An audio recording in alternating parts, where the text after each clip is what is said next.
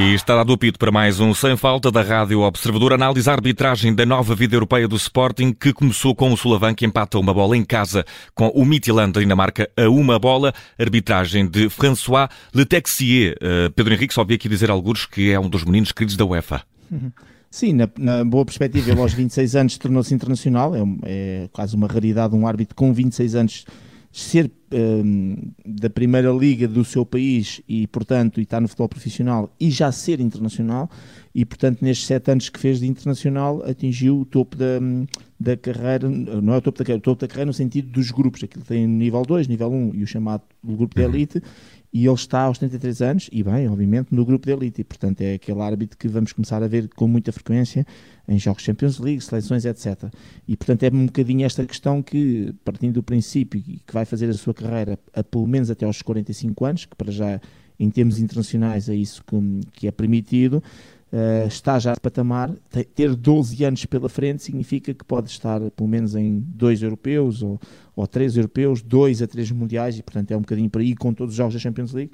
Portanto, e nesse aspecto, oxalá tudo consiga correr bem, na perspectiva de manter exatamente, daí eu ter falado exatamente nessa questão de ser um menino bonito, pela idade tenrinha ainda que tem, mas pelo estatuto que neste momento já alcançou. E, e, vamos ver eh, como esteve na noite de hoje, no José de Alvalade, num jogo complicado para o Sporting, e pata uma bola na primeira mão do eh, play-off de acesso aos oitavos de final da Liga Europa. Ao minuto 11, Edwards reclamava um penalti na área do Midtjylland. Resta saber se uh, era justa a reclamação. Uh, não houve motivo para pontapé de penalti, foi na disputa de bola com o Paulinho, Paulinho do Midtjylland, hoje neste jogo tínhamos dois Paulinhos, não é? Uh, é um momento em que realmente há ali um pequeno contacto uh, a nível de, de, do braço esquerdo do Paulinho do Midtjylland no corpo do Edwards, mas é muitas vezes aquela questão em que os jogadores põem o braço mais até para marcar a posição e a distância, ou seja, não puxou, não agarrou, não empurrou. É um contacto uh, ligeiro e obviamente que o Marco Edwards, que durante o jogo teve algumas quedas, algumas reclamações, acabou por tirar partido daquela, daquela situação, tentar tirar partido, caindo, mas portanto sem motivo para pontapé de penalti. E uh, ao minuto 20 tivemos um lance na área do Sporting a envolver Coates, que uh, era passível muito provavelmente de, de análise de penalti. Resta saber se ficou aqui alguma coisa por marcar, Pedro. Não, bem decidido. É um lance com o número 11, com o Gustavo Isaacson. Vamos ver se hoje consigo dizer os nomes todos. Porque Até, acho que esse foi diferentes. perfeito. Esse, esse já estava bem. Uh, e é um momento em que ele, um, Coates, colocou o pé direito uh, na tentativa de disputar a bola e toca claramente na bola. Esse é o primeiro momento. Depois há ali uma, uma rotação que quase que ia derrubando o adversário, mas dito de outra maneira, não há motivo a pontapé de penalti porque realmente o, o corte fundamental e principal foi na bola uh, e o contacto ligeiro que houve é fruto dessa movimentação e por isso, na minha perspectiva, também sem motivo para pontapé de penalti. Temos o novo lance apenas aos 53 minutos, já na segunda parte. Isto por tua opinião, uh, depois de uh, ter estado legal ao minuto 20 nesse lance de alegado penalti, uh, Coates acabou aqui por não ver um cartão amarelo que, na tua opinião, Sim. devia ter saído do bolso do árbitro. Sim, é este, nós até falámos deste, deste lance, o árbitro marcou bem o, o livre direto, foi à entrada da área da, da área do Sporting e descaído ligeiramente para o corredor esquerdo, em que o 47, o Heiselberg, uh, ao passar pelo Coates, o Coates fez um género de um take, embora de perto, e com o pé direito acabou por acertar no pé esquerdo. E não só, até pelo take, embora de perto, mas tenha sido lateral já um bocadinho, já, já entrava naquilo que nós dizemos que é negligência, mas sobretudo pelo local da falta, porque realmente, se não é esta infração, o número 47, o Heiselberg iria entrar com perigo, embora de lado na área, e é mais até pelo local, este contacto já com algum perigo, prometedor, que eu acho que o cartão amarelo ficou no bolso e devia ter sido mostrado. E temos já ao minuto uh, eh, 55 um alegado uh, penalti, mais uma vez, sobre o Edwards, Exato. que hoje esteve uh, particularmente reivindicativo na altura de, de cair e, e pedir faltas. Uh, não chegou a ver cartão amarelo por causa disso, creio, Pedro, mas aqui, Sim. na tua opinião, havia motivo para penalti ou não? Não. E aqui também não vou dizer que houve simulação. Houve, eu acho que o Edwards tentou uma vez mais tirar partido uh, do, do, momento em que para e que o número 4 para e digamos vem para trás o, vou tentar dizer bem também o nome, o Garten Mann, acho que é assim que se diz tentou de alguma maneira um, tentar chegar à bola. E fiquei até com a sensação que poderia ter dado um toque no joelho, mas não tocou no joelho do Edwards. E portanto aqui o Edwards projetou-se muito na tentativa de ganhar o pontapé de penalti. E mais importante ser ou não ser simulação até porque não é um lance tão claro nesse aspecto, é não ter sido, não ter havido infração para penalti, portanto, bem aqui a equipa de arbitragem neste lance. E uh, temos já ao minuto 56 um golo anulado ao uh, Sporting Pedro Henriques, uh, que Exato. chegou a ser celebrado em Alvalade, mas que pouco depois acabou por ser anulado. Não foi o marcador do golo, sabem, fora do jogo, foi um momento antes.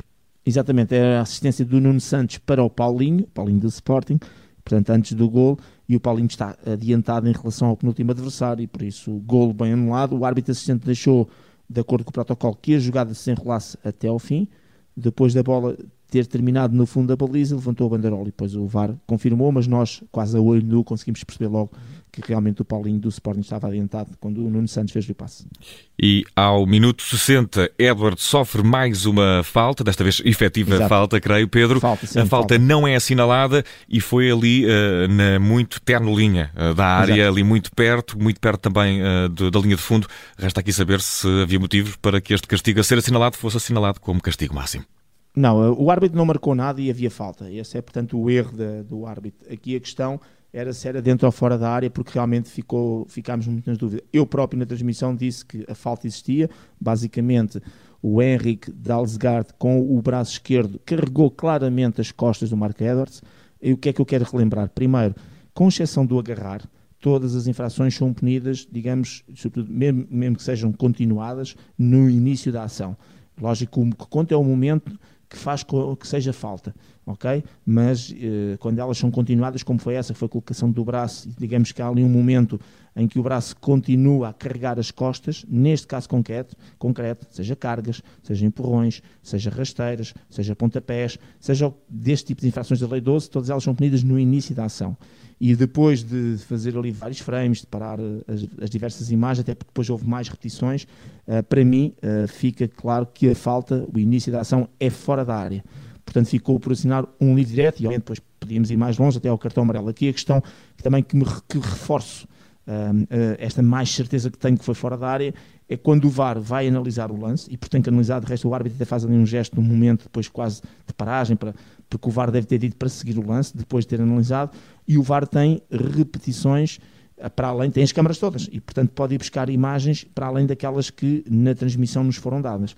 E portanto, se um VAR tem essas imagens, tem muito mais certeza que o lance terá sido mesmo, a carga e a falta terá sido mesmo fora. E portanto, isso também vem reforçar um bocadinho a ideia, porque o lance é, em repetição é tão claro e evidente que é falta, que o VAR não poderia falhar num lance destes, e para deixar seguir só eh, por ter sido fora, e aí o VAR não se pode intrometer. Portanto, o VAR não pode dizer ao árbitro que houve livre direto, vai marcar o livre fora, porque isso não faz parte do protocolo.